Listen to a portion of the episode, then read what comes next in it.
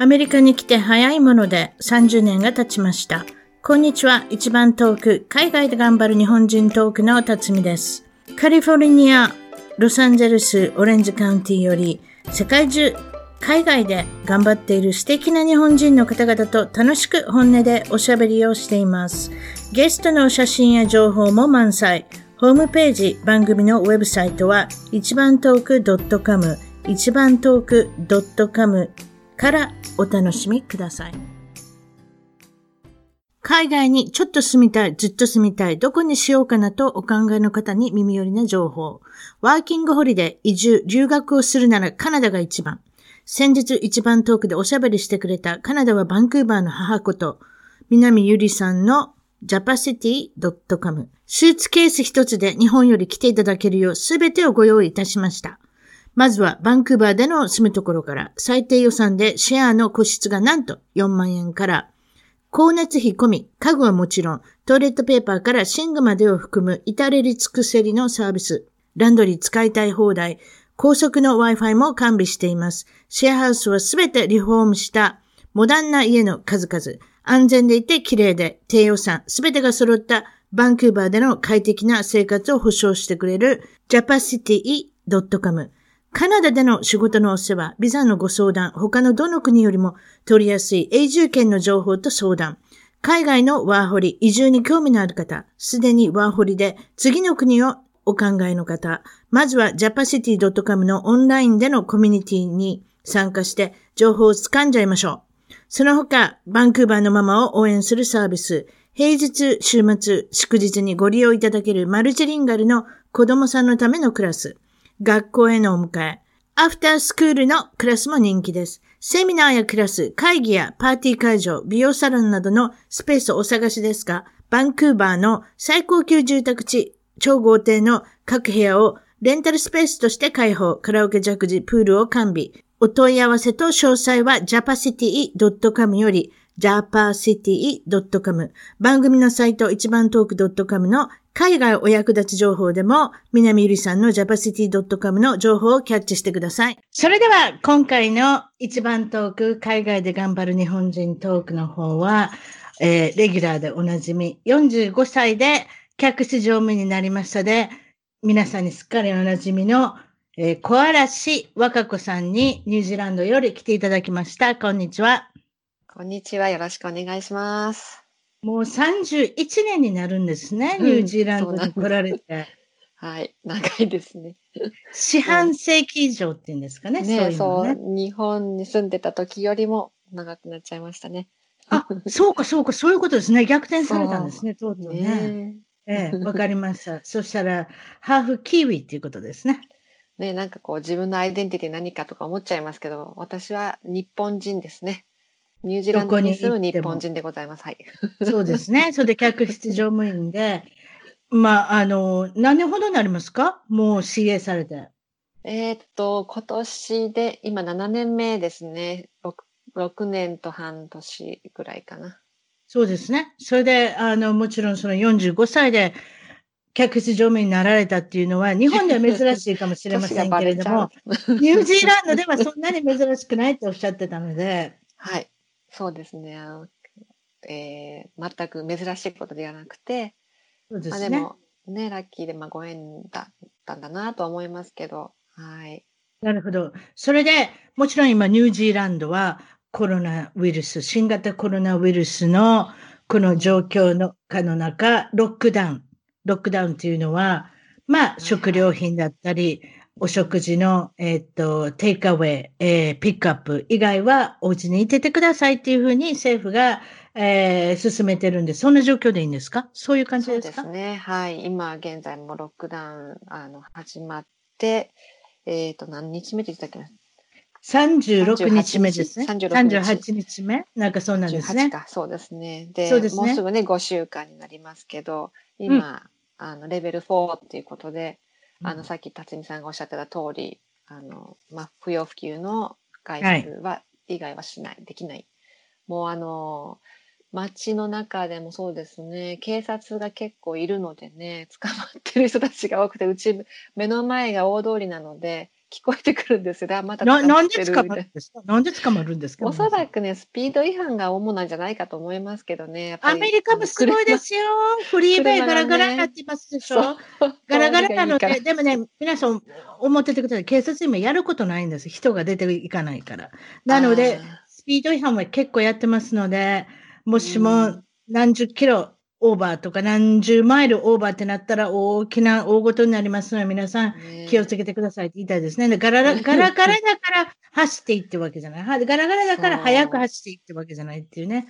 あの、確かに気持ちいいですよ。特にあの、速い車で運転されてる方ね、若子さん。違います。本当ね、もうでも全然今もうね、車運転してないですよね。動くんかしらと思うぐらいで 何も使ってませんけどね。だからもう、あれですよね。いわゆるその重油、ガソリンの需要がないので、この間、アメリカでマイナス40ドルまで行ったんですよ。私、そんな聞いたことないです。マイナスっていうことは私がガソリン買ったらお金もらえるんですかっていうことになる。本当。ねえ、株も大暴落だそう。面白いね、それ。ガソリン入れたらお金もらえる。しょうがないんですから、一応お金は取らなきゃいけないっていうね。ね一応貯蓄するのにもね。うん、お金かかるっていうことだから、やっぱり、お金もらえたら面白いね。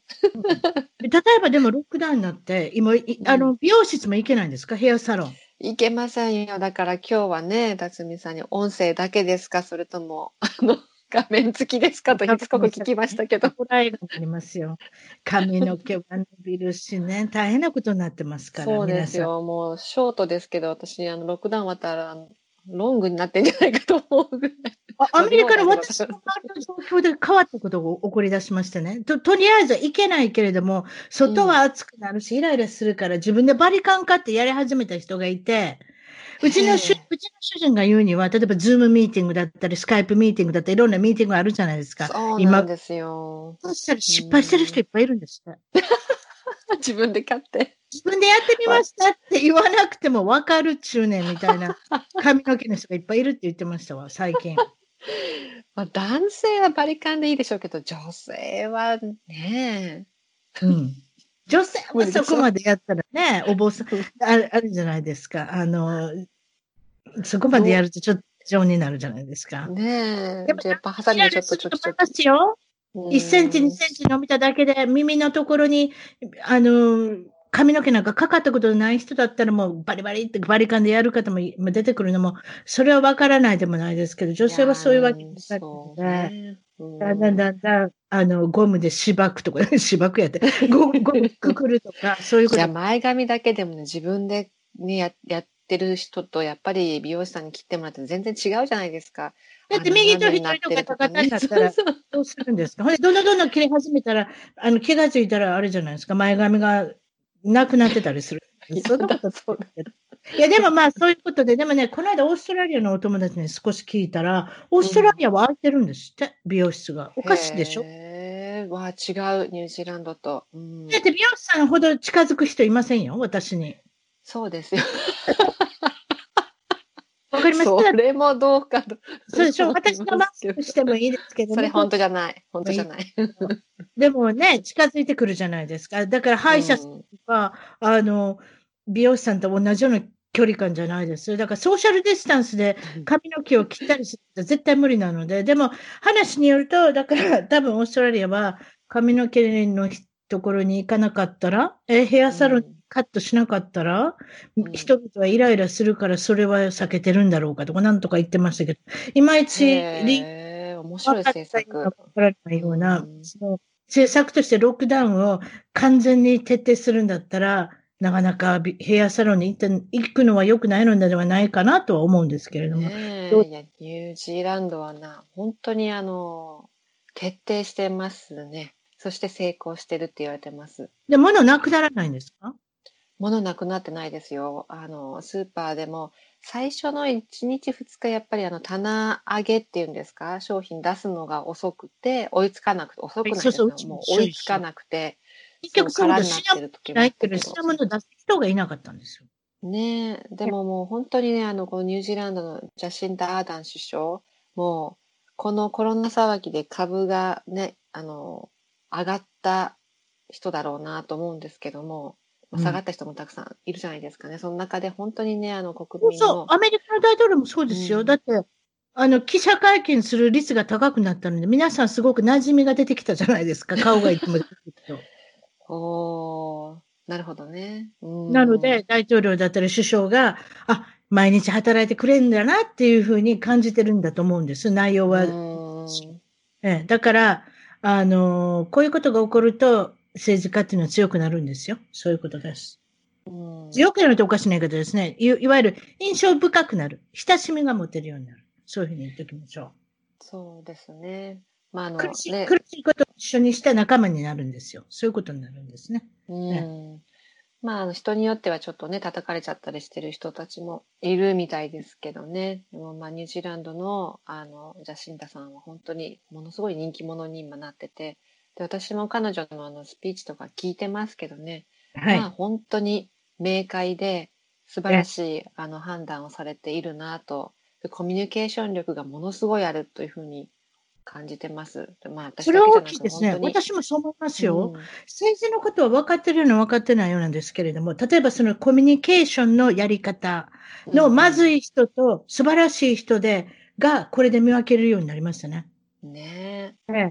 例えば、アメリカなんかだって州単位にいろいろ知事さんが毎日会見されるじゃないですか。そういうのを見てて、私の意見ですけれども、ニューヨークの知事さんは上手です、おしゃべりするのが。でも、カリフォルニアの、すいませんね、カリフォルニアの知事さんのファンの方は、私あの人は棒棒読みっていうかね、息もつかずに60分ぐらいずっと喋るんですよ。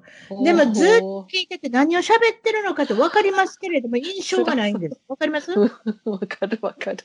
なんでかこれ日本語とか英語とか関係ないです。これはコミュニケーションのやり方が上手か下手かの問題です。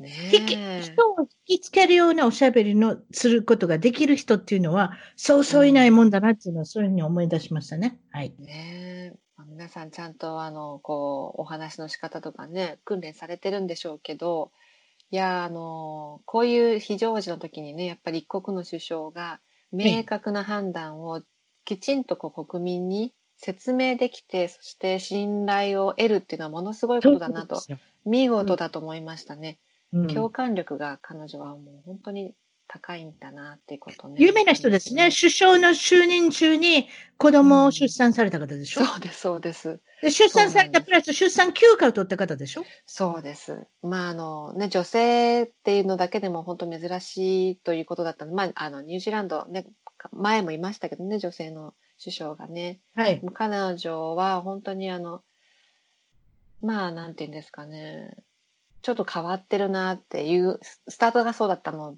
で、まあ、みんな注目はしてたんですけども、はい。まあ、いろいろ賛否両論ありました。そのことについてはねあの、ね、出産とあのなんですか産休取られたっていうのはね、まあ、でも女性はもう大好き。やっぱりうわ素晴らしいあの首相が生まれたっていうふうに喜んでました。男性陣はちょっとうんっていう感じであの端から構えてる感じでしたけどね。でも今回のこのコロナウイルスのことではもう全国民、本当にあの、すごい支持をして、で、あの、あと3日後ですね、あの、レベル3に、ロックダウン出て、レベル3になる、引き下げられるっていう、あの、そういう決定もされましたけど、最初のね、あの、ロックダウン始まるっていう時も、その1日ぐらい前に確かあの、追悼式があった予定だったんですよね。あの、銃撃でありましたね、ニュージーランドのあの、はい、モスクでしたっけ？そうです、そうです。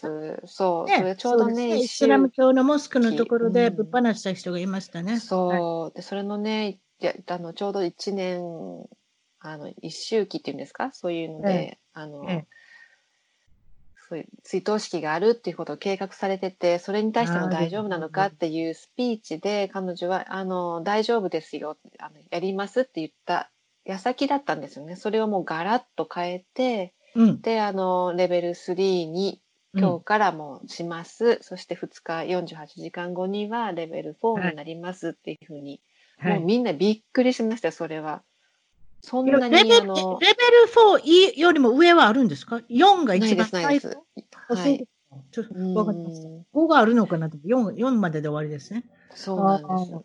それで少し興味がある。なるほどね。少し興味があるのは、うんうん、客室乗務員さんは、まだ未だに働いてる方もいらっしゃるし、そうですね。客室乗務員さんは、2週間の、あの、コーリンティン、いわゆる自己隔離をされるんですか？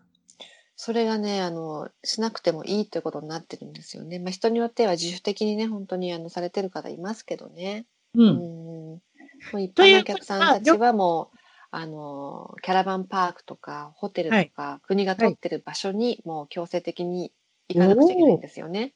そう。だからもう全くこう、一般的な、あの、社会、自分の家族にさえも14日後にしか会えないという、そういう処置を取られてて、で、それが家はお家に帰れる。今言ったの、はい、一般乗客はそういうこと？そうです、そうです。わ、それ知らなかった。アメリカなんかあれですよ。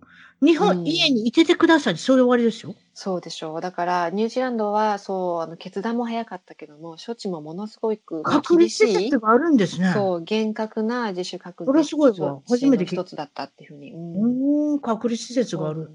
もうそれはまあ、ね、まあまあ、ニュージーランドはそこまで人いないですしね。羊さんの まだいっぱいいますからね。確かに。あの、ニューヨーク州、ニューヨークと比べると、まあ3分の、ニューヨークの人口の3分の2しかいないんですよね。あの、国全体の人口。国全体で？そう。羊さんはその倍、あ、違った。そうそう、3倍って言いますけどね。3倍か。そう、だから、あの、ジャシンタさんをよく、あの、500万人のチームっていうふうにね、私たちのこと呼んでますね。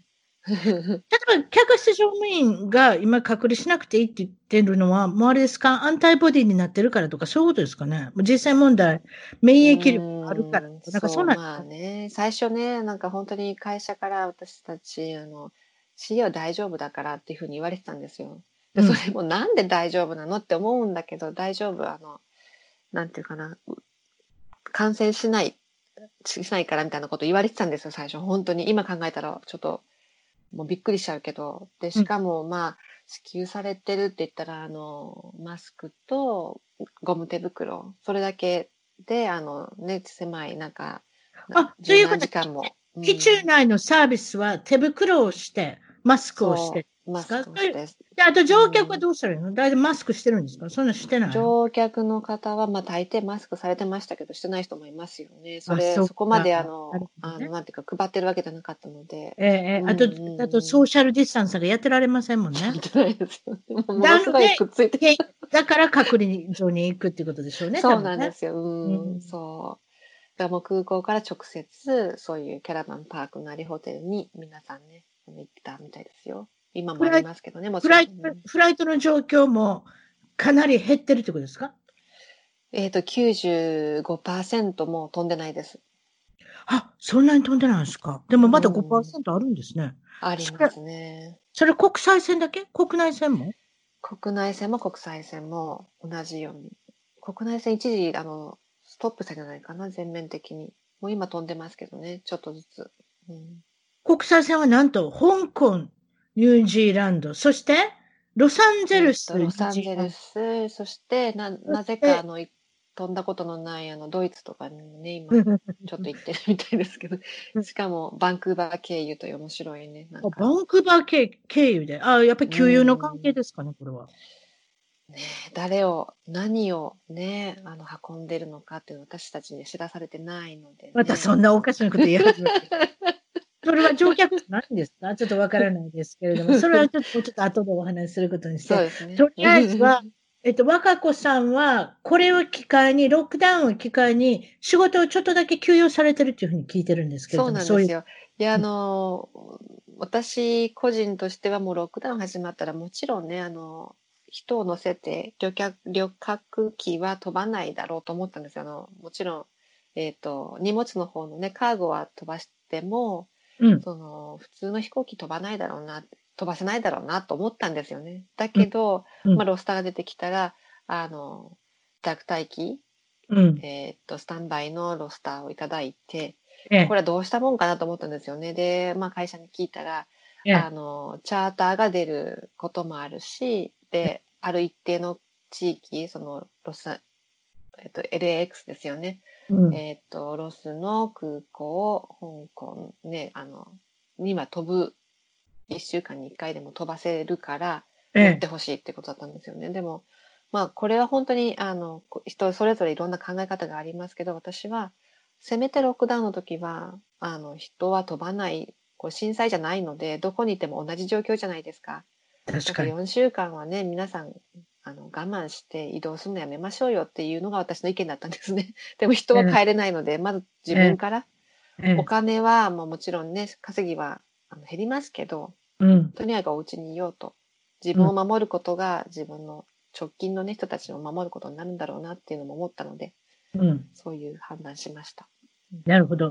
そして気になるのが、私は聞いたんです。国際郵便が、例えば日本に行かないとか、日本から来ないっていうのを聞いたんですけれども、うん、そうですね。の関係で、うん、あの、まあ、旅客機の便数が減ったっていうことなんですが、私の知らなかったのは貨物便の、もちろん飛行機があるんですけども、うんうん、そうじゃなし普通の一般の旅客機にも国際郵便は売ってるんですね。知らなかったそうそうそう。結構なね、荷物がね、あの、えっ、ー、と、お客様のあるキャビンの下にあって、うん、うちの会社の飛行機の場合ね、うん、あの、いろんなものが積まれてるんですよ。それ通常のあの運行の時ももちろんそうだし、うん、なので、あの、言ってみたら、貨物が多い時は、人がそんな乗ってなくても、お客様のね、あの、スーツケースとか、あの荷物の量っていうのをものすごい制限するじゃないですか。それはまあそのため、ね、それが分かったんですかそれが実はカバカバンの、カバンっていうかスーツケースの重量の制限があるじゃないですか。うんうん、それそなんでそんなことなのかってそういうことだったんですね。やっぱりその国際郵便でやはり儲けなきゃいけない。ビジネスがあるっていうことなので、一般乗客の方は少し荷物は軽めにして来てください。その分国際郵便を載せますから、貨物に、貨物室に載せますからっていうことだったんですね。なるほど。そうだからもうね、積み荷によってはね、あの、お客様一人乗せるよりも、たくさんお金になるっていうケースもあるみたいなのでね。変な話。なので、あの、そんなに満席じゃないのになんで満席っていうふうになってるのかなっていうこともあります。なるほどね。なるほど。まあまあそういうことで、えっと、まあ航空業界はいろんな感じですけれども、その他にもやはりこのコロナの感染の影響で経済がガタッと、もう傾くけれども、失業する人だとか、あとは減給、いわゆるおを減らされた方だとかっていうのが、うん、そうですよ。もう航空業界はもうダメですね。もう終わ終わりでしょうね。うん、そうだと思います。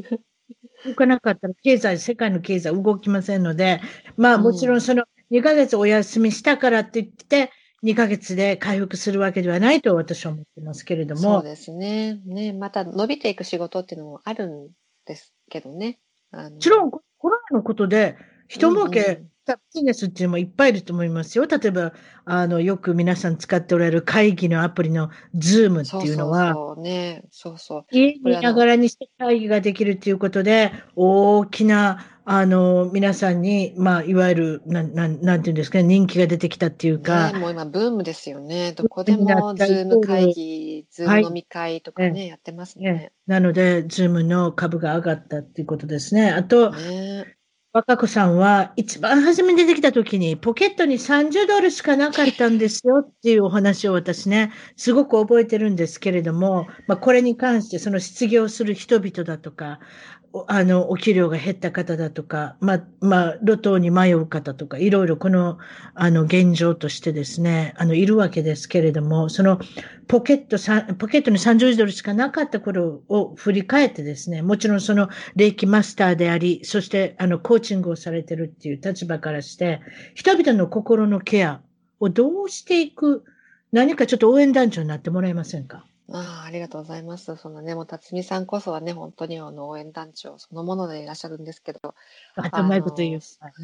いや、本当にね、あの、そうなんです。そのポケット30ドルの話は前にブログでね、書いていたんですけど、最近またちょっと思い出して、はい、あの、自分でリブログしたんですけどね、あの、やっぱり皆さん何がこう不安なのかなって考えた時に、こう先行きが見えない、もう暗いトンネルの中でね、先が見えないトンネルの中にいるっていうのが、もう気がめいっちゃうし、本当にね、ひどかったらもう鬱になっちゃうような状況なんじゃないかっていうことで思い出したのが、あ、自分もすごいそれ共感できるなと思ったんですよね。っていうのが今、あの、ご紹介いただいた前のもうだいぶ前ですけどね。ねお。お嬢さんが二人いらっしゃって、お嬢さんが二人それ、その時に、離婚の前になるんですかね、これはね。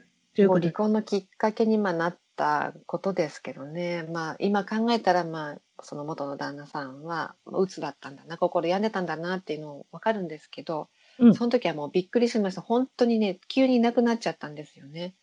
でもいつ帰ってくるかわからないし、でも子供たちのためにね、待っていないと自分のその場所、帰ってくる場所っていうのがやっぱりあった方がいいじゃないですか。ね、それはだって子供からお父さんを取り上げるっていうのはなかなか難しいことですよね。ね。うん、なので子供、まあ、あの、子供たちも一緒に連れて行ってしまったんですけど、あのお母さんのところにね、あの、元の旦那さんのね。でも、おばあちゃんです結局。そうそうそう、おばあちゃんのところに。でも学校ね、あの、本当に、あの、大好きな学校だったので、で、一生懸命頑張ってたのね、学業もね。なので、はい、そこの学校区にいるために自分はじゃあ私はここにいますとかが帰ってき早く帰ってきてくれないかなと思いながら、わかんないじゃないですか、人が、あの、特に心が病んでる場合なんて、いつ帰ってきてくれるのかとか、これが先どうなるのかっていうのね。うん、うん、いや、もう本当にそういう、わからなくて、あの、自分自身ものすごい苦しい思いをしたのでね、今の、その事業主さんとか、会社経営されてる方たち、あの、あとお仕事はね、復帰いつするんだろうって待ってる、いらっしゃる方たちの気持ちもすごいわかるなと思って、その文書いたんですよね。うん。うん、なるほど。そのどん底より早かったっていうね、若子さんが、あの、まあ、お話いろいろ聞いてて分かってくると思うんですけれども、その、例えばその一つとして、毎日の生活の中で、感謝をすることで心が潤っていくっていうことをブログで書いておられたんですけれども、それで私は、ああ、いいことだなと思って、私もその、まあ、これはね、ラジオをし始めてからですね、あの、毎日寝る前にね、私はね、あ、暖かい毛布がある、暖かい、こう、お布団がある、そして、まあ、電気もあれば、暖房もある。何でもいいですけれども、ちょっと感謝をする。そしてご飯も食べれる。そういう小さなことを感謝をし始めることにしたんですよ。そうね。そうなんですよ。で、ね、どそうしてあの感謝をしていくと、やっぱ感謝しながら怒る人っていないじゃないですかね。あんまりその二つって両方に心に介在することはできないので。うん。感謝と力って大きいな。なんかよく聞くし、すごいベタなアイデアだなっていうふうに感じちゃうんですけども、うん、でも何でもいいから一つでも二つでも、今、辰巳さんがおっしゃったみたいに自分の目の前にある感謝できること、うん、蛇口ひねった飲める水がすぐ出てくるとか。そうなんですよ。そういうことね。本当にスイッチ一つで夜でも。いわゆるその当たり前と思うような毎日の状況を感謝し始めることによって、少し心が収まるっていうかね。そうねで私はそれあの感謝力って呼んでるんですけどね。本当にもう言ってみれば筋肉のトレーニングのようなもので、ええ、小さいことを感謝していくことで感謝力を身につける。で、うん、そういう力がついていけばいくほど本当に感謝して心豊かに生きることができる。そういう力に変わっていくんだなっていうのをね、実感してるんです。なるほどね。ということは、もう、あの、霊気マスターであって、コーチングをされてる若子さんのおすすめでもあるっていうことですね。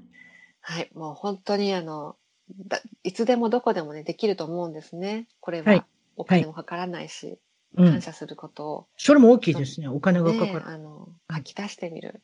うん。っていうことですよね。うん。うん、そうやって私は、まあ、その時から、ちょっとこう、這い上がることができた、あの、辰巳さん式に言うと。なるほど、ね、皆さんもよければ、そういったことで、その、もちろん今、その先ほど言ったみたいにロックダウンの方が、その、え、何でしたっけ？あの、レベル4からレベル3に下がる、来週下がる。だから、いわゆるそのトンネルの向こうに明かりが見えるっていう、この状態になってきつつはあるので、で皆さんも少し希望を持たれてっていうことで、もちろん、先ほど言ったみたいに2ヶ月の経済状態がこんなに落ちたことっていうのは、私がアメリカに来て30年ぐらいになりますけれども、見たこともないし、聞いたこともないし、自分で経験したこともないっていうことなんですけれども、まあ、そういった形で、まあ、感謝をしていく、まあ、ぼちぼちと日常生活の中で心が潤えばなっていうおすすめなんですが、もう一つ気になるのは、ロックダウンによって24時間四六時中、夫もいれば、息子もいる、娘もいる、まあ、隣近所の子供は来ないですけれども、逆に言えば、隣近所の子供と、もう、なんていうんですか、遊ぶこともできない子供さんがいる状況の中で大変なお母さん、お父さんもいらっしゃると思うんですけれども、それでいて、家族円満になるパターンもありますね。ねえ、本当にね、素晴らしいなと思って、あの、聞いてるんですけどね、なんか皆さん、コミュニケーションをね、家族の中で、ちゃんと取ろうっていうふうに努力されてる方がかなりいらっしゃるみたいなこと聞きますよね。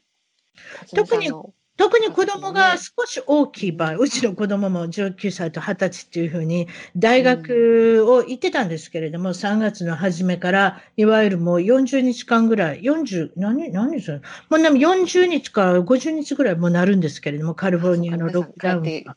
そして急に帰ってこ、来たんですよ。それで、一人はアリゾナまで迎えに行かなきゃいけない。あ、でもアリゾナの場合は迎えに行くっていうか荷物を引き上げてこなきゃいけなくなりまして、大学生はもう、いわゆる9月、えっと、6月に終わるんですけれども、まあ学校によって5月の中旬に終わりますけれども、息子の場合は5月の末で終わりますので、もう全部荷物も引き上げて、もう勉強もすべてオンラインになりますので、そのつもりで引き上げてくださいって言われて、それを荷物取りに行く。でしょう。いやー、往復12時間かけた息子とお父さんは普通の自家用車で引き引き上げに来ましたけれども、それで娘も同じところで、またった2時間離れてるところですけれども、大学寮に行って、もう今週出てってくださいっていうことで、あの、それを、まあ、しっちゃかめっちゃかしたのが3月だったんですけれども、それで今度落ち着いたら、いや、でもね、私の子供は大きいからいいんですよ。ちっちゃいお子さんがいるところなんて、今、うん、公園に行っても遊戯具っていうんですか、いわゆる滑り台とかブランコに乗っちゃいけないっていうね。ああ、そうなんだ。ええー、それで乗ったら、この間捕まってる人いましたよ、テレビで。ええー、本当には、それはまた厳しいね。子供の目の前で、あの、お縄になった手錠をかけられた、あの、お母さんっていうのがテレビで全国区で、テレビっていうかもうツイッターとかも大変なことになってましたね。へえうん、なんですかね。それはちょっとびっくりですね。た確かに看板には書いてありますよ。遊戯具で遊ばないでくださいって。でも、子供はもう、あれでしょ？あの、辛抱ならないでしょ？お母様も、ちょっと人が見てなかったら、ちょっともうそこで遊ばせたらいいやんと思ったんじゃないですか？もうちょっとそういうところはかわいそうですけれども、そのお母さんは捕まってしまったっていうことで。ですか。まあ、ニュージーランドはね、あの、普通に遊んでますね、公園でね、みんなね。あの、くっついてないですよ。なんか3メートル離れるっていうソーシャル、ソーシャルディスタンス。をやりながら遊びなさい。公園で。それも大変ですね。まあ人口がね、少ないですからね。お母さんもスマホで、あの、ちょろちょろ遊んでる場合じゃないですよって、もう。子供ずっと見ててくださいよっていう。ね。3メ3メートル離れるよう。にっていう。ことですか。なるほどね。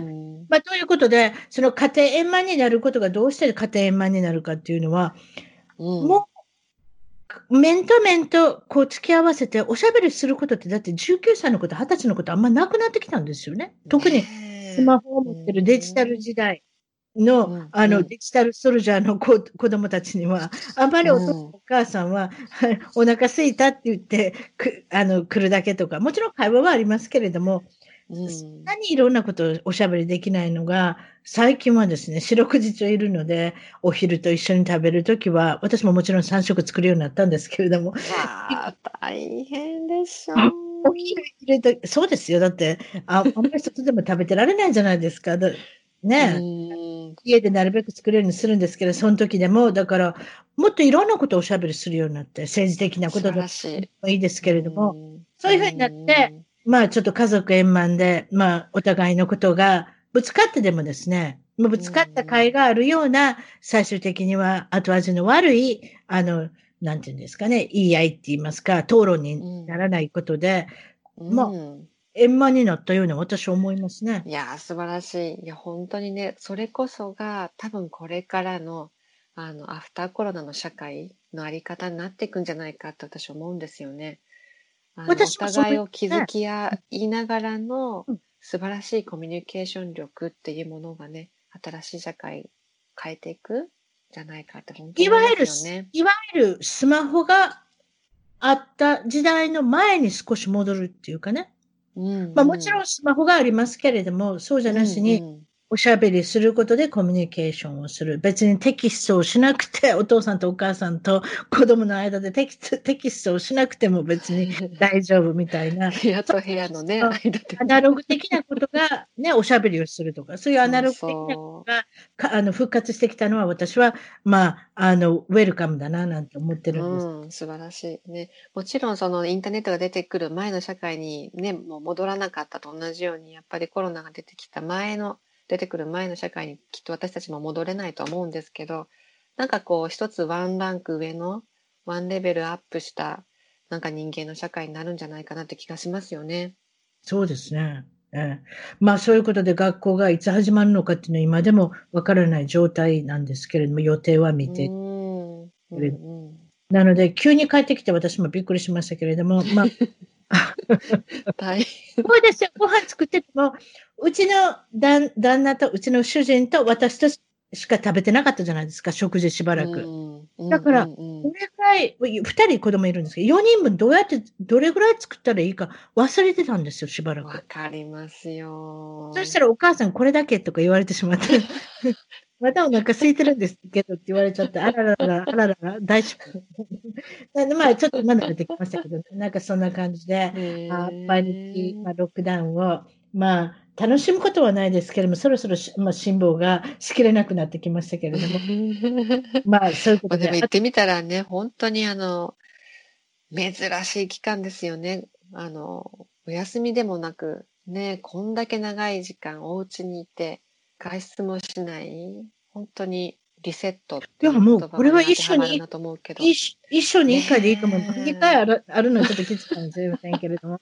でも、本当にね、そういった意味では、あの、いわゆる、うん、あの、違った経験をさせていただいたなっていうね。あと、もう一つちょっと、あの、ブログを読んでいてですね、若子さんのブログ、皆さん、あの、小嵐 .com、小嵐 .com の方に行かれて、ブログ読んでみてください。そういう中で一つちょっと、もうちょっと、あの、奥深く語っていきたいなと思ったのは、ナンディちゃんっていうワンちゃん。ああ、あの写真ね、この前アップさせてもらって。はい。それは交通事故で足を一本なくしたワンちゃんのお話なんですけれども、これは、若子、若子さんの犬ですか？そういうこと？そうです。誰の犬、うん、もう、もう、あの、もともと家族4人いた時に、子犬から飼って、はい、子供たちがまだ4歳、2歳だったかな。その時にね、来たんですよね。だから本当に子供たちちっちゃい時からもずっと一緒にいて、あの、そうですね。成犬になってから、あの、交通事故で足がね、3本足になっちゃったんですけど、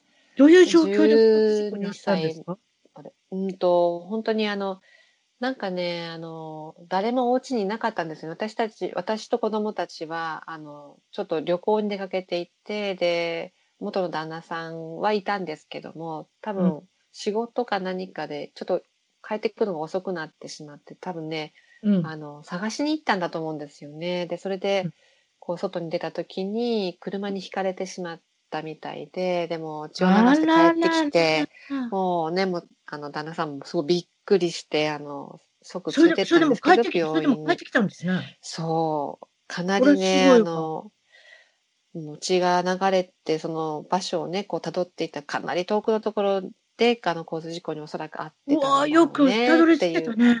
うん、ねあの、ジャーマンシェパードでね、大型犬で、まあ、頭のいい子でしたけどね、本当にあの、最後の体力振り絞って帰ってきたんだろうねって言っても涙しましたけどね。それで獣医さんに行って手術ですか、はい、そう、もうあの足は戻らないから、もう殺すか、あのね、あの、3本足にするか手術するかどっちか選んでくださいって言われたみたいで、も泣いてあの、電話かかってきましたけどね、どうしようって言って。ちなみにどの、どの足ですか、うん、後ろ足、え右足、右の前足ですね。うわ、前か。前大変や、うんそう。そうなんですよ。だけど、ね、かかるからね。そうそうそうね、そう、辰巳さんとかもね、あのワンちゃんいらっしゃるからよくわかると思うんですけど、うんかなり大変ですよね。やっぱり、あの、歩行、動くのにね。で、また、あの、左前足とかも弱ってきちゃうのでね。でもまあ、あの、うん、ものすごいいろんな人にね、勇気与えてましたね、このナンディはね。あの、やっぱ犬なので、言葉喋らないし、文句言ったり、なんていうのかな。そう犬は文句言わないからね、3分で4分の時が懐かしかったなっても別にお母さんに言わないしね。ねえ、あの、愚痴言ったりとかもしないでね。そうそう、そういう愚痴も言わないしね。で、犬のすごいことは、うちの主人の初めてのワンちゃんも3本足だったんですけれども。あら、そうだったんですね。か、あの、女の子だったんです。彼女の場合、彼女ってワンちゃんの場合は、後ろ足だったので、少し、大変じゃなかったと思いますけど、ナンディちゃんは前足、これ大変ですね。でも、犬はあんまり大変だと思わないですよ。犬って割と大変だと思わないんですよ。ね、なんか痛みがあまりないって、うん、いうの聞きますね。だから出産も結構ね、無痛出産だったりとかね。うちのナンディも女の子だったので、あの、子供いましたけどね。もう大きくなってからの交通事故だったので、まあもう、子犬たちはみんなそれぞれあの、里親のとこに行ってましたけども。はい、はい、はい。うん。それで、その事故になってから何年ぐらい来たんですか？えっ、とね、もうかなり、事故に遭ってからもう7年以上かな。結構ね、珍しいケースだったらしいんですよ。うん。一本亡くなって三本足になっちゃうとあんまり長いことできないかもしれないよっていうのを言われてたんですけども。そう。大型犬にしてはもうね、12歳だったので、もう大往生ですよね。あ、そうですね。セパードみたいな大きなワンちゃんはそんなに生きないですからね。そう、そうなんですよ。大往生ですね。そうです。ねもう本当にいつもね、あの、勇気を与えてくれてありがとうって、あの、なんでありがとうってね、子供たちも言ってましたね。近所の子供とか聞きます？これどうしたんとか。どうしてみんなやっぱり集まってくるのでね。うんうん。なんで3本はしたの？ってね、そこからまあ面白い会話が生まれそうですよね。子供って正直で大人気、うん、人気者でしたけどね。うん、ね、大人だったら、ああ、足なくされたのはやっぱり交通事故かなってなんとなくわかります。うんうん、子供わからないです。そういうとこ可愛いですね、子供ってね。ね。うん。そうですか。なるほどね。それで、私のこのニュージーランドの最近のですね、あの、もう私いろんなこと調べますけれども、地下のバンカーっていうのがあるんですよ。皆さんびっくりしません？何をすごい、すごい話が。っていうのは、なんていうんですかね、これ地下の隠れ家あ、違うわ。なんていうの例えば、これ世界、世界、シェルターですね。世界大、大、世界大戦が始まったとしたら、どこに逃げるか。例えば、そうでしょ？いわゆるドゥームデイって言うんですか？面白い。世界最後の日が来たら、どこに逃げるかって言って、実はニュージーランドに皆さん逃げてるって噂を聞いたんです。すいませんね。いやー、知らなかったですよ。あの、辰巳さんからね、お話聞くまで全く知らない、考えたこともなかったけど、でも、ググったらあったですね。そう言われてみたら、あるんだと思って、で、見ましたよ。あの、これ名前出していいのかな？会社、製造会社とかもね。うん、いいですよ、別に。ライジング S っていう会社が、あの、これテキサス州にあるんですよ。で、その会社が売っていて、うん、そのシリコンバレーのね、あの、お偉いさん。企業の、そう、幹部とかに売っ、彼らはそれをニュージーランドの南島に建設して、実際にもう住んでる人がいると。でしかも収容可能な人数が南島は300人。いや、そう、限られてるんですよ。クえ、なんだ、クイーンズランド？あ、違った。なんてとこ？えっとね、ニュージーランドのね、南島にね、えー、っと、クイーンズタウンっていうとこがあるんですよ。クイーンズタウンか。はいはい。うん、でどうもそこら辺らし、まあ、あの、全然知らされてないですよ。まあ、やっぱり場所は。人が怖いでしょうね、きっとね。だから、さっきの、あれじゃないですか、航空会社がまだ、あの、なんですか、フライトがあるっていうのと重ねてくるじゃないですか。世界のお金持ちが。そう。私はそう思っちゃう。あなたもそう思う？いや、いや、私はそう、私はそう思いますよ。だって、あの、ここ、ここ、ここ数ヶ月い、いわゆるコロナのことが始まってから、コロナのことが始まってイコール1月ぐらいから、うんうん、アメリカの、いわゆるお偉いさん、CEO って呼ばれる一流企業の人がどんどん辞めたんですよ。とにかく、何十人。それおかしいよね。おかしいじゃないですか。だって、もちろん、いや、もちろんあれですよ。コロナのことが分かってて、株をごがっさり打って、そのまま儲けて、あの、退陣した方っていうのはいるかもしれませんけども、でも、助かりたいから、ひょっとしたら、一応変えた方もいらっしゃるかもしれない。一っておかしい言い方ですけど、引っ越しした方、一時的に。それがなんとニュージーランドなんじゃないかっていうふうに言われてる。あのね、なんかこれた、あの、その、実際にニューヨークに住んでた男性の話がちょっと載ってる記事を見つけちゃったんですよね。素晴らしい。教えてください。で、そうで、彼は、えー、っと、もう、なんていうのかな。これ、おそらく、あの今ビットコインとか仮想通貨ってあるじゃないですか。あります。そういう関係の、あの、会社を立ち上げてる人だったという話なんですけども、うん、それをやめて、でもあのニュージーランドにこう引っ越す。でそのかかったお金っていうのがもうあの出ててだいたいその重さが150トンのシェルター1棟建てるのにコストが300万ドルか US300 万ドルだから日本円だと3億2300万そう 3, 億円ぐらい4億、ね、3億円ぐらいですね、はい、これはそのライジングエースっていうあの会社のサイトに出てくるんですよね。それぐらいが、そう、あの、基本的なね、あの、コストなんですって。でもそれに、豪華バスルームとか。ああ、なるほどね。だから、ゲーム用の娯楽室とか、ジムとか、全部劇場とか、そういうのを、そう、あの、つけると800万ドル以上になるって書いてありましたよ。いや、それわかりますよ。すごいよね。約10万、10億円ぐらい。それわかります。だって、つぐらいお金持ってる人って、なんぼでもお金払いますもん。だって、ビル・ゲイツさんもこの間、600億円以上の水素で動くヨット買ったでしょそんなん誰が買いますやっぱ彼ぐらいしか買えませんよ。私たち、私たち一般人何のこと言うかわかりませんが、600億円以上なんですそれみたいな。でしでも、そういうお金持ってる人だったら、ニュージーランドの、そのクイーン、クイーンズタウンでしたっけ？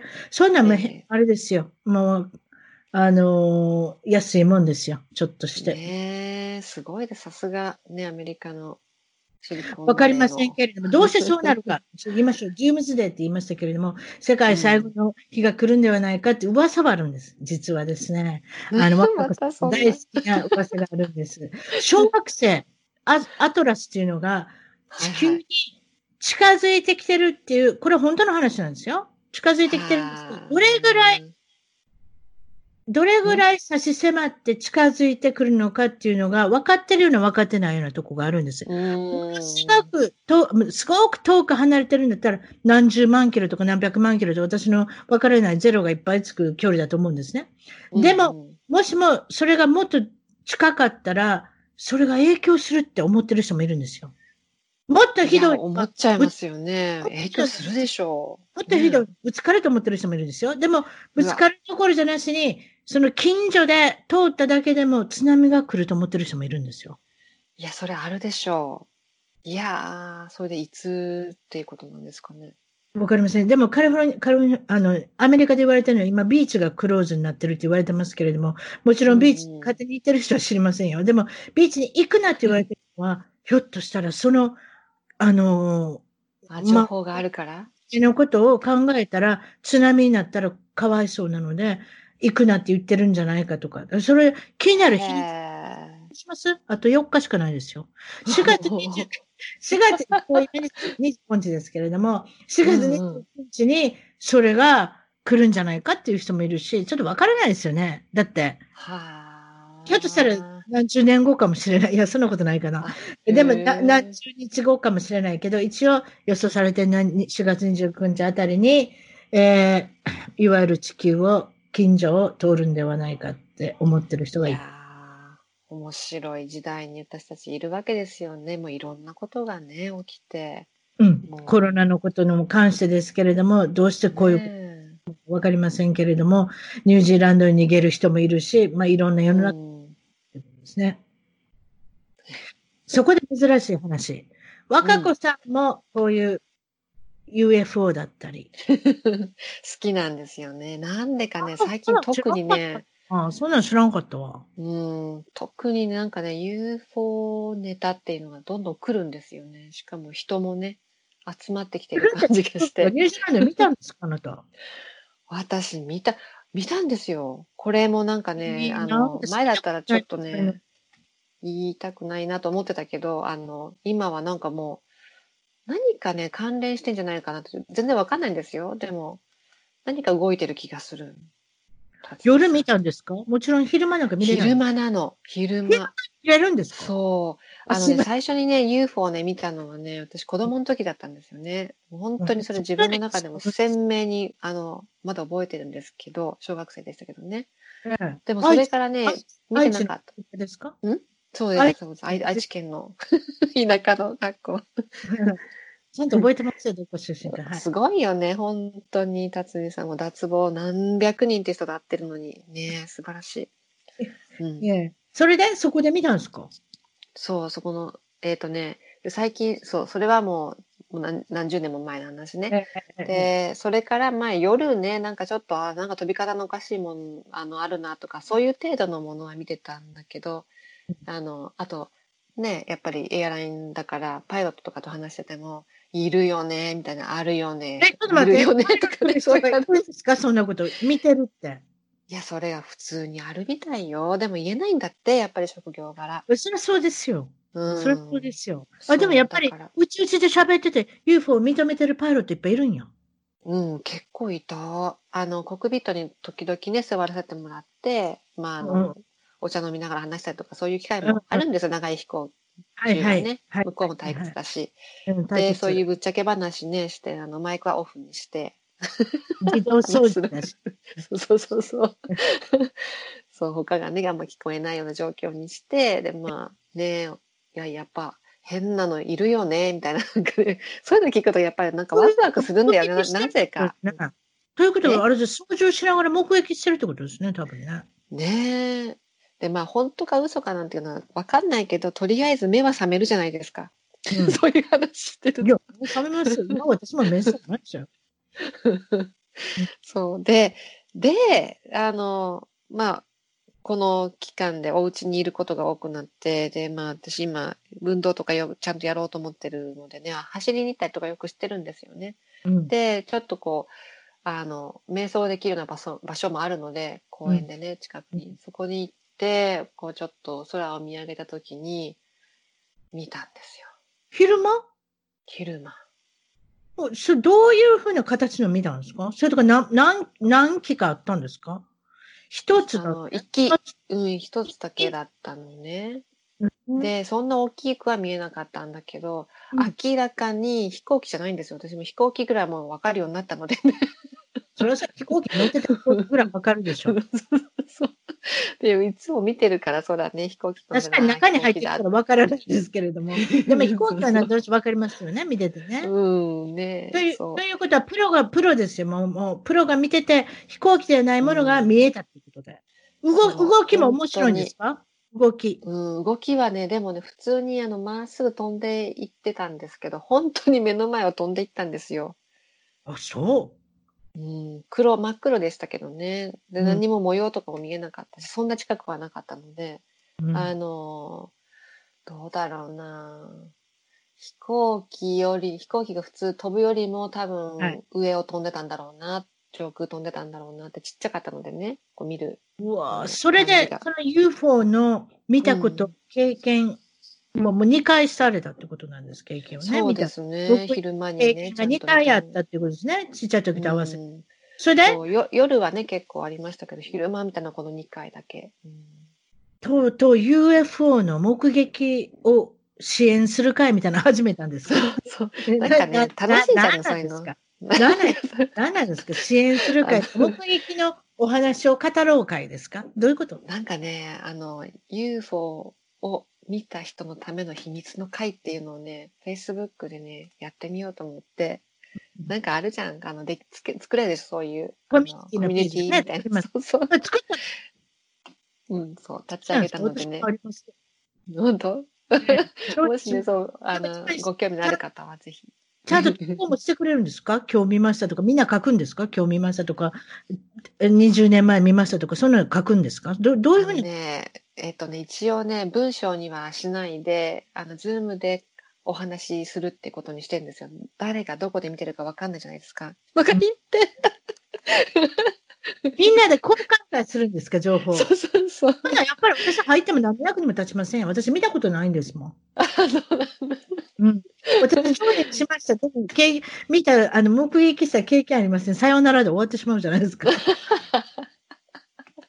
そうだね。じゃあ、やっぱり、ちょっとこう、あの、見て面白いな情報をね、そろそろアップしていくようにします。そういえば、あれですね、アメリカのネバダ州、カリフォルニアの近所には、エリア51。ね、あ、わかる。そこ行ったっていう友達もいるわ。うん。わざわざ行った人がいるんですか？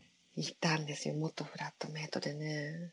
しに行ったんですか？私も、いや、あそこはいつもラスベガス行くときの通り道なんで、あの、トマト。ないんでしょ、ね、いや、わざわざ行きませんよ。私はそこで、た、単なる休憩して、なんか食事かなんかしただけですけど。そうなんだ。あそこにあるエイリ、エイリアン宇宙人ジャーキーがあるんですよ。売ってるんです。ねえ。えー、本当にすごい。やっぱりそういう観光化されてる。そうそう、ビームジャーキーなんですけど、宇宙人の絵の描いた袋に入ってるっていうだけなんですよ。うん。エイリアンジャーキー。なんかさ、なんかちょっと、ちょっと変な話していい？いいその言った人がね。えー、はい、どうぞ。はい。まあ、後であの消すこともできるでしょうから、まあ話すけどさ、あの、うん、なんか行った人が、そんな大したことないけど、あの、写真撮ったんだって、そのゲートのとこまで行って、あの、何があるのかな、みたいに。で、やっぱり自分でね、SNS 発信しようと思ったんじゃないで、あの、写真を撮ったんだけど、やっぱ切って、その、なんていうの守衛さんじゃないけど、なんていうのが、アメリカでは。まあ一応ね、あ、あそこは軍事施設ですからね、見張りですしね。うん。その銃持った人たちがわーって来たんだって。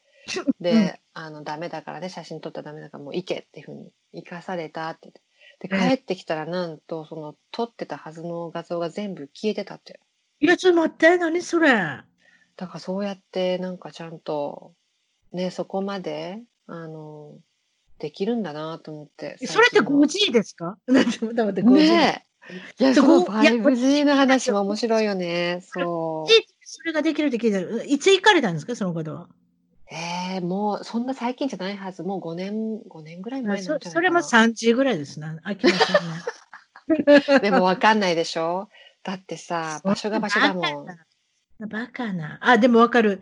だって、言われて、言わ言われ、言われてるのは CIA は50年先のことを、あの、ぐらいの技術はあるって聞いたことありますもん、どっかで。でしょ？だから、本当にその時に。あったのかもしれんな。あったかもしれない、もう。ねさそれで 5G のお話に行きましょう。その前に、その前にですね、南極ってき、はい、あの、どっちかというとニュージーランドも注目されてますけれども、南極ってニュージーランドの方でしょ ?5 時間ぐらいで行けるんちゃいますの？そうでも行けないんですよね、人々はね。うん、あの、着陸は今できないみたいよ。で、フライトゾーンもあって、あそこ、ある、あるでしょ？飛んじゃいけないでしょ？真上、多分。へえ、あ、そうでしょうね。まあ、いろんなことが。なんかいろんな禁止で。全然知らないのでも。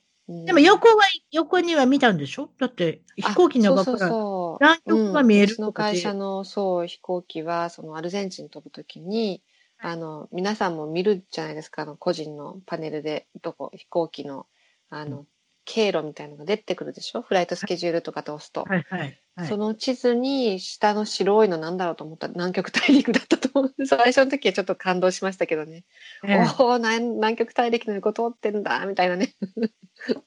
でもそんだけですよ。私本当南極のこと知らない。言えば、まあそその噂、例のそのあのバンカーじゃないですか。地下のあの隠れ家じゃないですか。シェルターじゃないですけれども、南極には何かいっぱい秘密があるんじゃないかっていう人もたくさんいるんです。なんでかって言ったら、結構アメリカのお偉いさんとか、世界のお偉いさん、いわゆる政治家のお偉いさんとか、南極に行ってるっていう、あの、あれがあるんですよね。でも何のために行ってるって語れる人があんまりいない。皆さんなんとなしに噂だけで想像してるんですけど、今度調べといてください、ご近所だったら。まあ、近所っちゃ近所かもしれないけど、行けないもんね。そうですか。ああの、そうですよ。ロサンゼルス、あの、ニューヨーク間ぐらいですか、近所ですよ。なんでそんなことないんですけども。最近は 5G、コロナとコロナとも関連してるっていう人がいると思いますけれども、ズバリ、若子さんはどう思っておられるんですか？何か関連は私は相関してると思ってます。どどういうことでどうな私もね、最近調べたばっかりなので、あんまり分かってないんですよ。これどどういうふうにどう繋がってると思ってるんですか？これ若子論と言ってきました。皆さんニュースの あれじゃないですよ。皆さん私たち ニュースと全然関係ない。そうそうそう若子さんのあ独断と偏見のコロナと 5G の関連、どうぞ。いや、あの、もちろんね、これ私もいろいろこう見ていくた上で、なんか面白い記事とかを見て、ちょっとこう、あ、これはそうなんじゃないかっていうことなんですけど、うん、あの、シュタイナーさんとかね、ウイルスっていうのは何,、何者かとか、あと日本のあの、江本さん、あの、ドクター江本ですよね。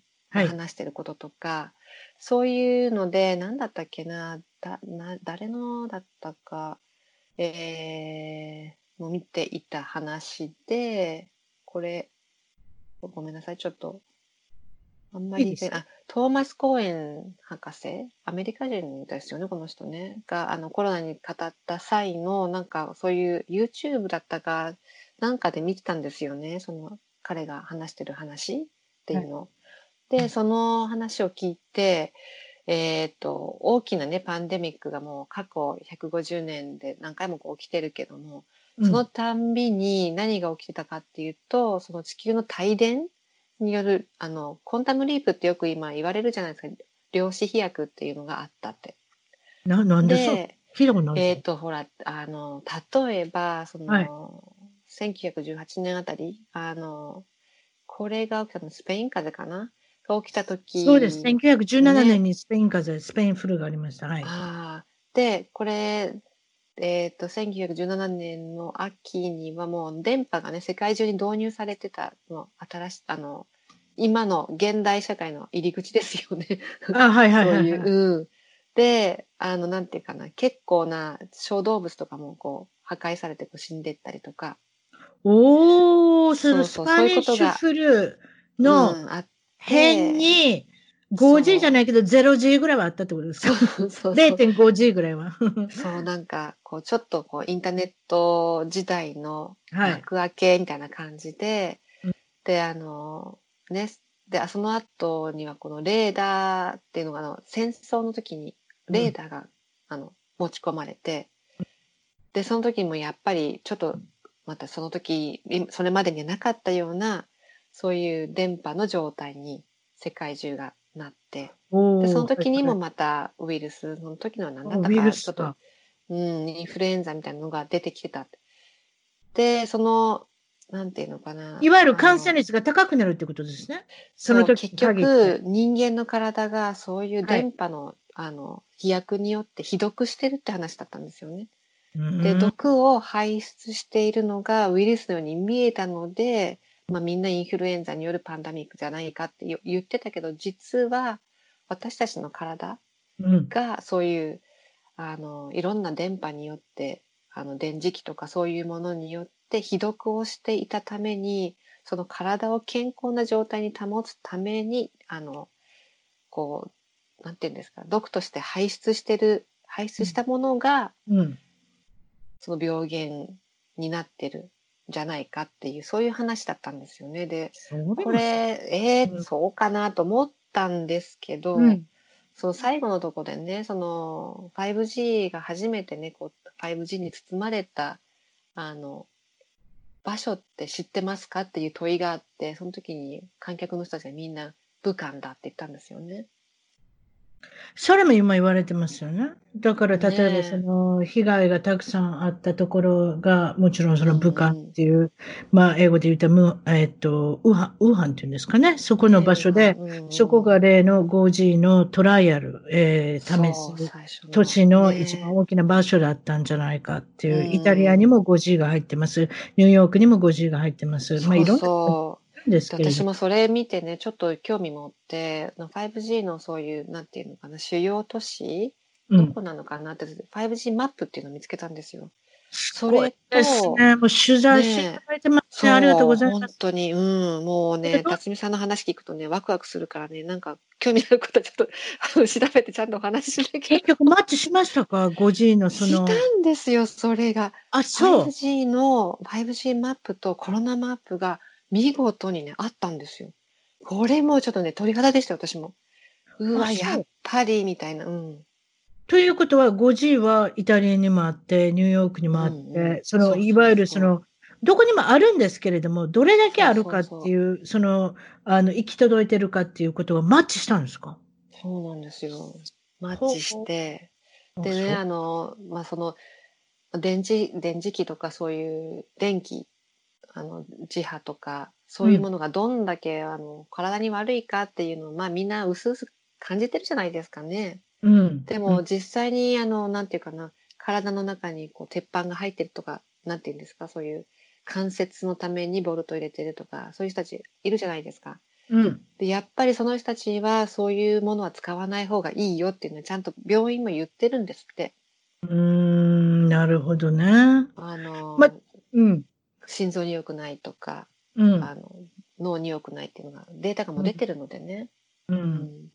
まあでも、例えばですね、5G がいいというふうにされてる。っていうか、5G は何なのかって、まず私の方からお伝えしておきますと、5G はもしもこれが何も影響がない限りは、どういうふうに私たちのせあの生活が変わるのかっていうのは、まず、えー、インターネットのスピードが速くなります。どれぐらい速くなるのかっていうのは、20ギガバイツパー毎秒ですから、毎秒で 20GB がダウンロードできたり、アップロードできたりっていうことになると、何がうまくいくかって言ったらゲームの楽しむ方は大好きでしょうね。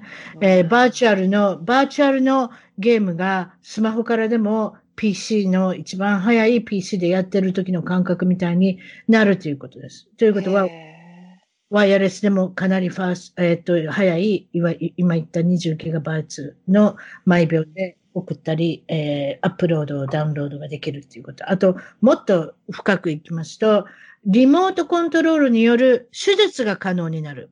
遠隔の手術が可能になったり、そういったことだったり、あとは、えっ、と、先ほど言いましたそのゲームが、バーチャルのリアリティゲームがどこでも、えー、行えるようになる。あともう一つ面白いのは、えー、ミリタリー、軍事、えー、軍部内で、えー、瞬時に情報が交換できる。どこにいても、世界のどこにいてもっていうところが多分、ミソなんだと思いますけれども、あと、ちょっと怖い話が、武器としても、いわゆる遠隔でゲームをやってるように、ババババババって、例えば わかります？ババっておかしいです。あの、攻撃ができる。うん。っていうのが 5G である。それで今。素晴らしい。うん、素晴らしいってか、あのよく調べていらっしゃる。4G の時と一番違うのは、タワーをたくさん作らなきゃいけないんです。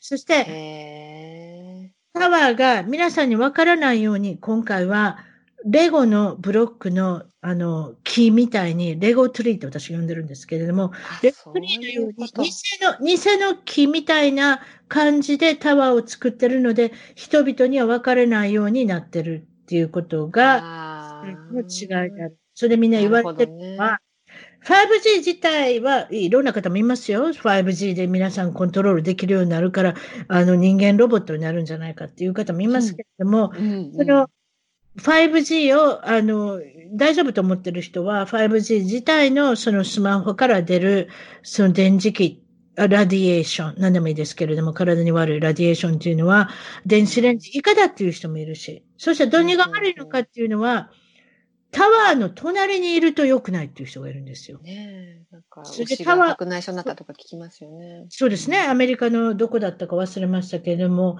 タワーが真横にあった小学生、小学生の小学校の、えっと、小学生の子が4人も急に癌になったとか。その、だからタワーをのけ、のけることになる、のけるというか取り除くことになるんですけれども、どうも、そのタワーの真隣っていうのが良くない。っていうふうに言う方もいらっしゃる。まあ、これも、これもいろいろわからないことがいっぱいありますし。ね、そうね。言いたくない人たちもたくさんいるでしょうからね。そういうことです。先ほど言ったみたいにお金がかかってますんで。ね、もちろんタワー、うん、タワーを建てるためにものすごいお金を使ってますので、お金を儲けなきゃいけないので、なるほど。どういう人を味方にして、広報部長にして、いろんな人に伝えていくかっていうのが注目されてるってことじゃないですか。いい悪いにしても。ね、うん。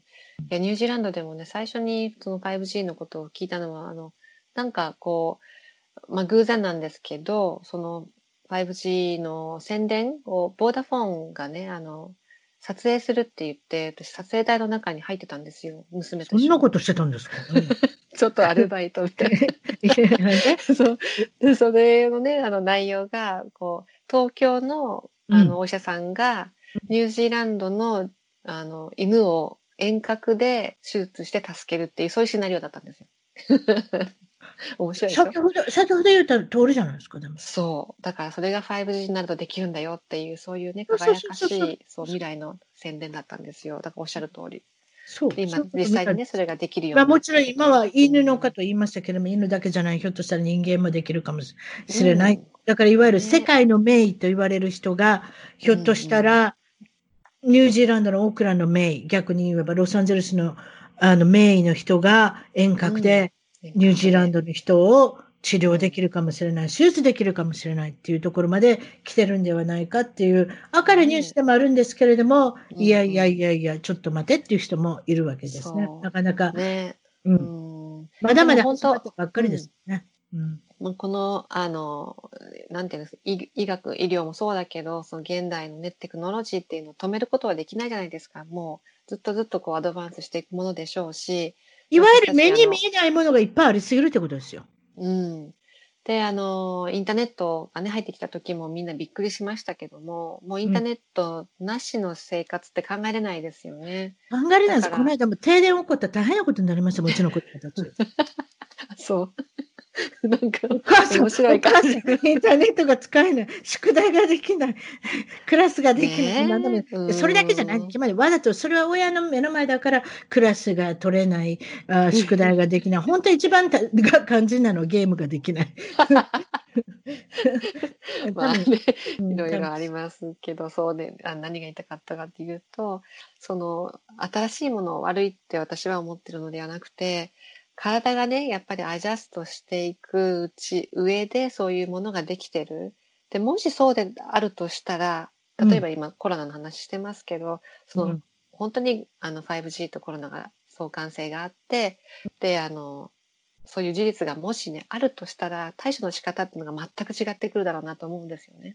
確かにね、そうでしょう。ね、うんまあ、これを機会に、まあ、いろいろそのコロナのことを今までお話ししてきましたけれども、ニューワールドって今言われてますけれども、ちょっと違った意味でのニューワールド、新しい世界が開けていくのかなって私も思ってるんですが、ちょっと最後にですね、うん、若子さんが最近ハマってることといえば、ビール、ビールをなんとやめてしまったっていうのもショックですけれども、あと、ボディメイキングと言われるものをされてる。これはもちろんその健康管理ってことだと思うんですけれども、そのお話はどうですか、そうですね。あの、まあ、そうやっていろんなね、あのテクノロジーで、ちょっと体が弱ってきてるんじゃないかと思っている部類なので、私は。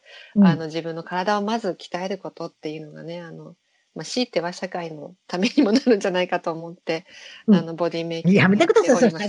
社会の防止するために私は鍛えてますって方はまた珍しいんですけれども。いや、本当にね、あの、免疫力を上げて、もうコロナにも負けない体を作れるとしたら素晴らしいじゃないですか。ね、そうですね。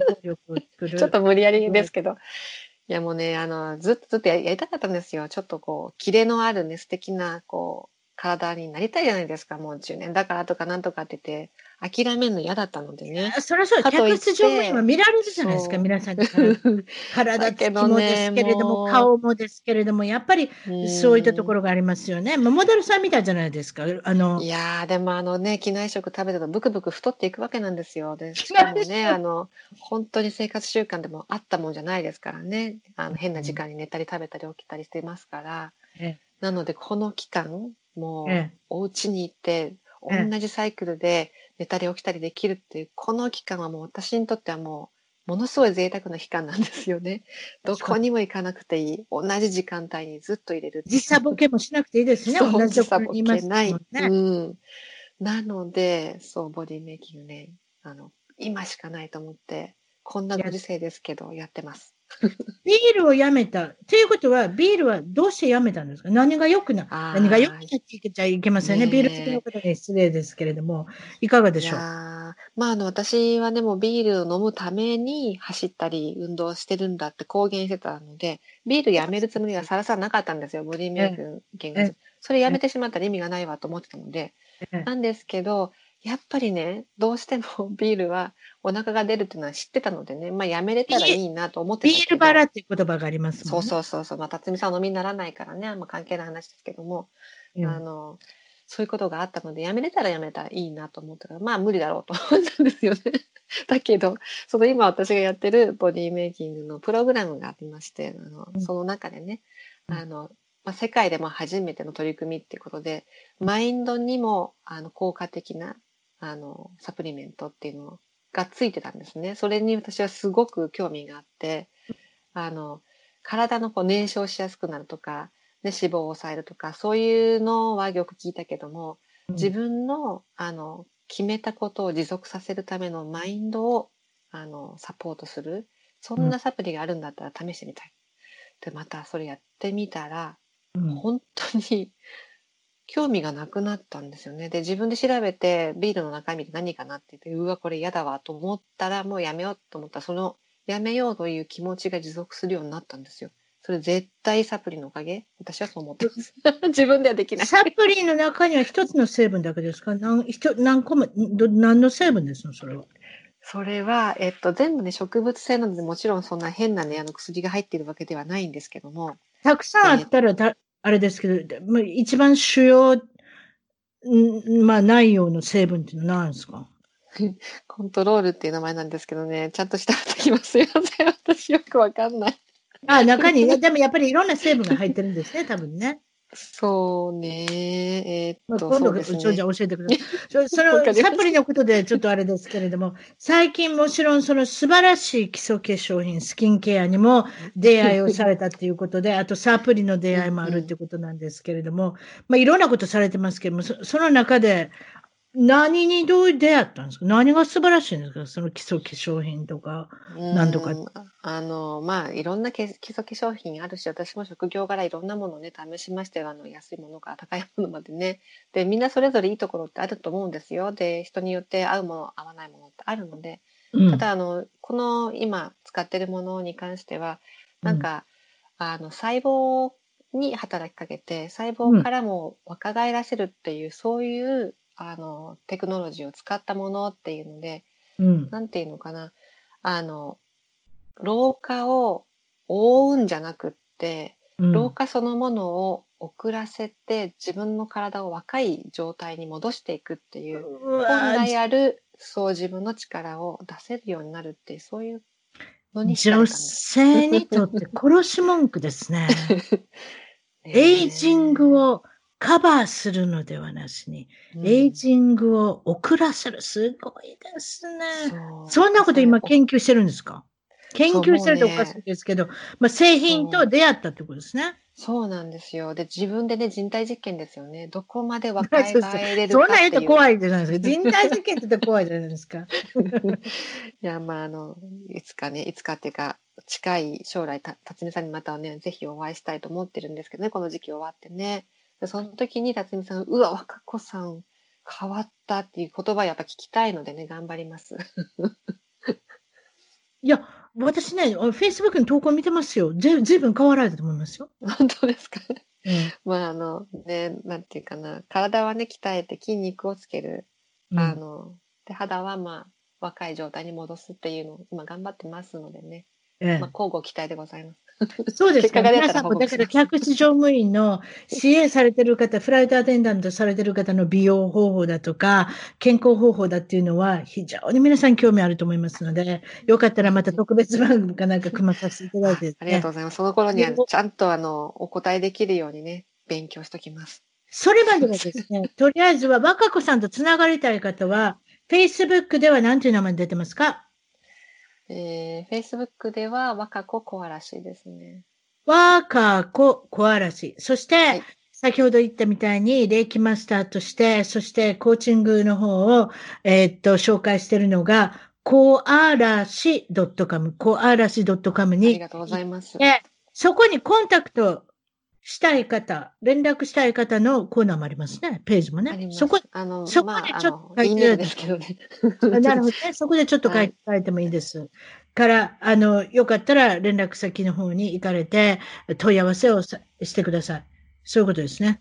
うん、ありがとうございます。もう、あの、ただただ、まあ、ね、辰巳さんとお話できたらと思っているだけのなのに、本当に親切を辰巳さん、ありがとう。いやいやいやいや、いろんなことしておられるけど、UFO の会のお話は、まだ連絡先が分かってるような、分かってないような、ですので、もしその辺のことも、何かあったら、後でリンク送っといてください。そしたら、一番トーク .com、一番トーク .com のゲスト情報の方にリンクが、あの、いろいろ、あの、載せておきますので、そんな感じで、今日はどうもありがとうございました。